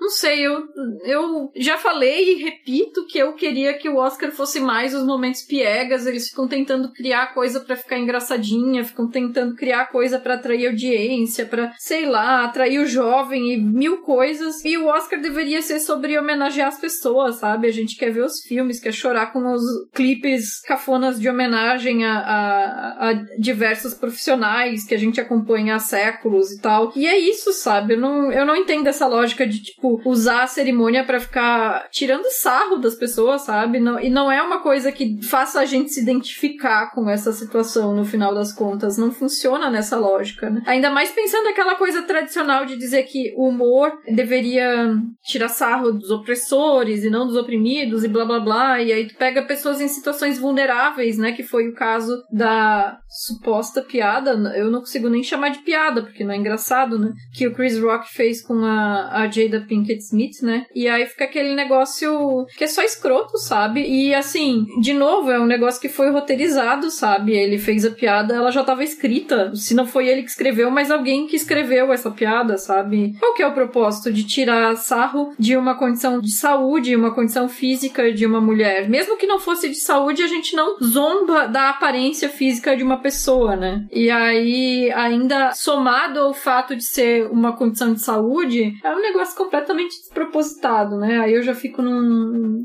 bodeado, assim, com essa coisa toda. Não, é, e vira isso de como você falou, né? Cadê a celebração do, desse cinema, né? Tipo, a Christine Dunst que tá há anos na indústria e só agora teve indicação, tinha que ser citado isso no monólogo de apresentação, sabe? Tinha que ter se apanhado que foi o cinema no ano 2021, sabe? É isso, 50 anos de Poderoso Chefão, dos filmes favoritos de muita gente. Cabaré. Assim, que, que... É, cadê o Coppola lá falando meia hora de qualquer merda que ele queira falar, entendeu? Sabe? Tipo, não, não teve, não proporcionou esses momentos pra gente, né? A Lisa Minelli super fofinha ali, foi um dos pontos altos, né, que a gente já falou. Mas é para isso que tem essa premiação, concordo 100%, assim, é pra gente ter mais e mais dessas, essa parte piegas de celebrar mesmo, né, o, a indústria daquele ano, né? Parece que eles só estão tentando tornar a cerimônia agradável para quem não assiste, né? Não faz nem sentido isso, né? Tipo, por que, que vocês estão cortando essas coisas? Por que que, né, tá tirando grande parte das categorias? Por que que estão enfiando esse tipo de coisa que não é interessante para quem gosta dessa celebração do cinema que é, que é pra ser o Oscar, né? uhum. né? E apesar de esse ano lá teve algumas coisas legais, uma que a gente não comentou e eu queria destacar foi a, abertura com a, a Beyoncé, uhum. né, cantando o tema de King Richard, que eu acho uma puta música, assim, eu particularmente gosto mais, inclusive, do que acabou vencendo, que foi a Billie Eilish, né, e uma puta apresentação, né, a Beyoncé, né, daquele jeito, assim, não, ela não sai de casa pra,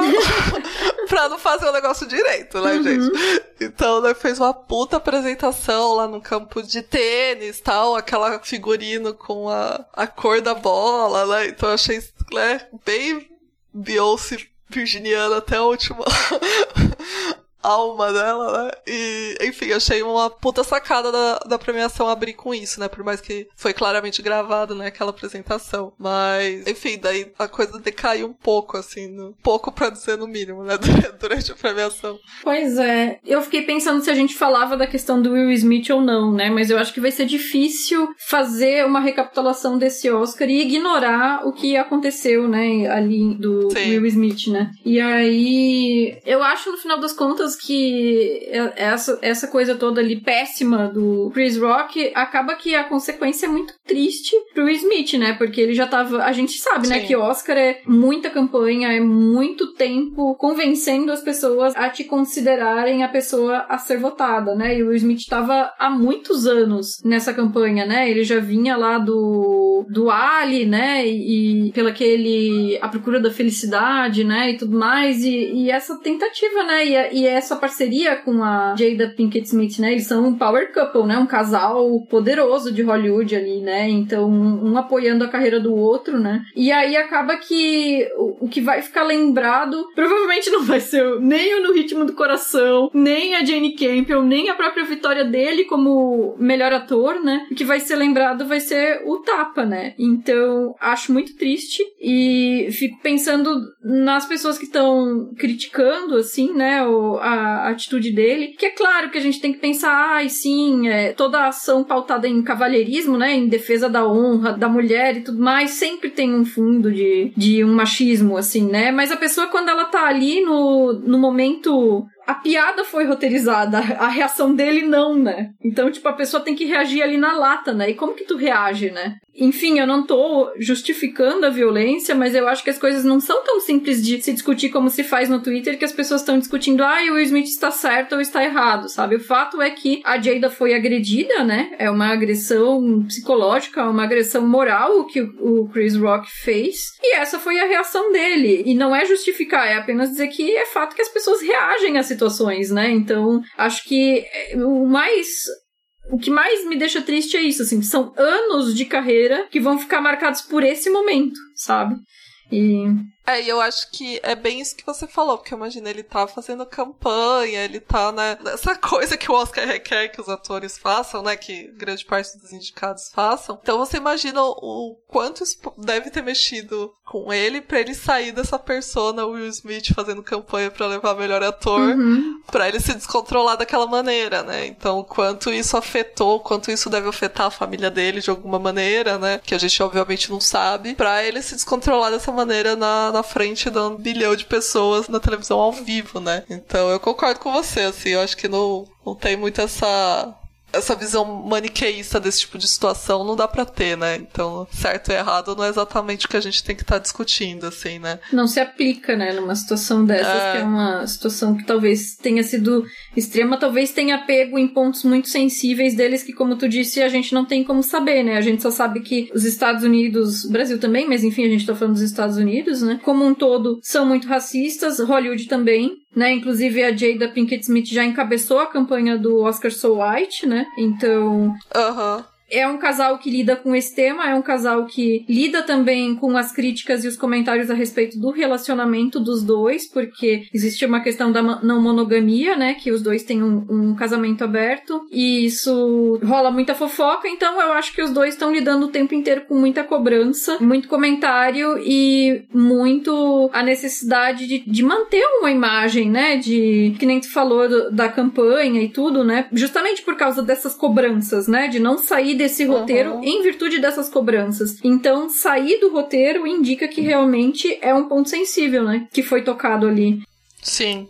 Sim, é, ou seja, é o, então isso que a gente fica pensando, né? O, o, quanto isso foi, né, afetou ele pra ter rolado esse tipo de situação, né? É. E eu ainda eu tinha feito um tweet hoje de manhã, não me não, me, não opinei sobre essa questão especificamente, né? Mas eu falei sobre o próprio Chris Rock, né? Que o que é pior é que eu fiquei lembrando que ele tem um documentário Good Hair, que é de 2009, que ele fez justamente pensando, né, sobre essa temática do cabelo cabelo para as mulheres negras, como que isso é um tema sensível, que é historicamente sensível, né? E ele fez esse documentário dedicado às duas filhas dele, que eram crianças em 2009, né? E ainda assim, sabendo da sensibilidade que é esse tema, ele fez esse comentário, né? Essa troça, esse comentário jocoso aí sobre o cabelo da, da Jada, né? Então, assim, bem desnecessário, ainda mais pensando assim que ele tem esse contexto, né? Ele convive com esse contexto, ele tá consciente de como que é um tema complicado, né? Enfim. No final das contas, é isso, né? Esse foi um Oscar que, como a gente falou na abertura, foi morno. Você já mencionou isso também, né? Dessa questão da falta de respeito, enfim, né? Eu acho que faltou gente que ame Oscar, que ame o cinema ali, faltou gente para ficar reverenciando o trabalho dos profissionais, faltou essa coisa, né, de não fazer entrega do prêmio no puxadinho, de não fazer comentário a título de piada, né, que vai diminuir os profissionais que estão presentes ali. No final, achei que foi um conjunto da obra bem decepcionante né? Aquela coisa, né? A gente sabe que não. Eu, eu não costumo levar Oscar a sério, mas eu também não me incomodo. Raramente ganha o filme que eu tô torcendo. A gente sabe que é um prêmio da indústria, né? Que os melhores filmes não ganham, que o lobby é que leva, que é o dinheiro que pauta as campanhas e tudo mais, né? Mas dessa vez realmente me incomodou, sabe? Eu acho que eu fiquei com essa sensação de um grande desrespeito mesmo, na soma de todos esses fatores. É que faltou isso, sabe? Se importar com o cinema, que deveria ser o ponto principal da noite, do início ao fim. Sim, então eu falei lá na abertura, eu fiquei meio que sem vontade de assistir Oscar ano que vem, quando acabou a cerimônia. Claro que eu vou ver, né? A gente acaba vendo. Sim. Mas assim, terminou com aquele gosto ruim na boca do tipo, por que, que eu tô assistindo isso? Sabe? Eu gosto de cinema, eu não quero assistir um negócio para ficar vendo o cinema e as pessoas que fazem ele serem achincalhadas, sabe? Sim, concordo totalmente, assim, acho que faltou, faltou gente que gosta de cinema envolvido na produção dessa cerimônia, assim, daí acho que tudo a partir daí refletiu no como foi lidado com a apresentação, com mesmo a premiação, né, como um todo, acho que, enfim, acho que o peso dos indicados, né, acabou também não, não refletindo na, nas premiações, então a gente acabou meio mesmo com esse gosto amargo, assim, do, uhum. no fim, né? Vamos ver ano que vem, né? Aí, se a minha campanha pra Duran cola ou não. Bem, sigam o Feito por Elas nas nossas redes sociais, Twitter, Instagram, Facebook, Letterboxd. Avalie a gente no Apple Podcast ou no aplicativo da sua preferência. Os links e as referências, como sempre, a gente deixa listado aqui no post. E além do site do feed, os programas também estão disponíveis em todas as plataformas, aplicativos de podcasts e também no YouTube. E você também pode ingressar no nosso grupo do Telegram, que é considerado aí o melhor lugar da internet. Agora acabou o Oscar, então provavelmente vai ficar um pouco menos frenético, um pouco mais fácil de acompanhar. E mandem comentários para o nosso e-mail contato arroba feito por elas ou no nosso site feitoporelas.com.br. O nosso próximo programa vai ser sobre o seriado Bridgerton, da Shonda Rhimes, que está disponível na Netflix. Finalmente vamos chegou, falar de Shonda chegou, Chegou o meu, meu momento nesse podcast. Show da Rhymes, gente. Vem aí, vem aí demais. Obrigada pela audiência e até o próximo programa. Valeu, gente. Tchau, tchau.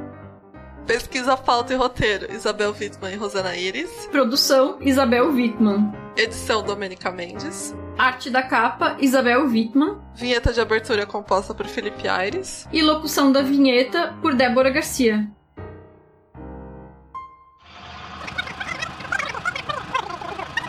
Só porque é a categoria queridinha aqui do podcast, né? Faz filme sem roupa, não faz filme sem roupa, então a gente vai falar de figurino. Aqueles até faz, né? Mas... Isso é outra história, Isabel. Esses filmes não chegam no Oscar. Não chega no Oscar, não chega. Mas parabéns pro Kenneth Branagh. Eu gosto dos filmes do Shakespeare dele, os filmes shakespearianos dele. E é isso, aquela.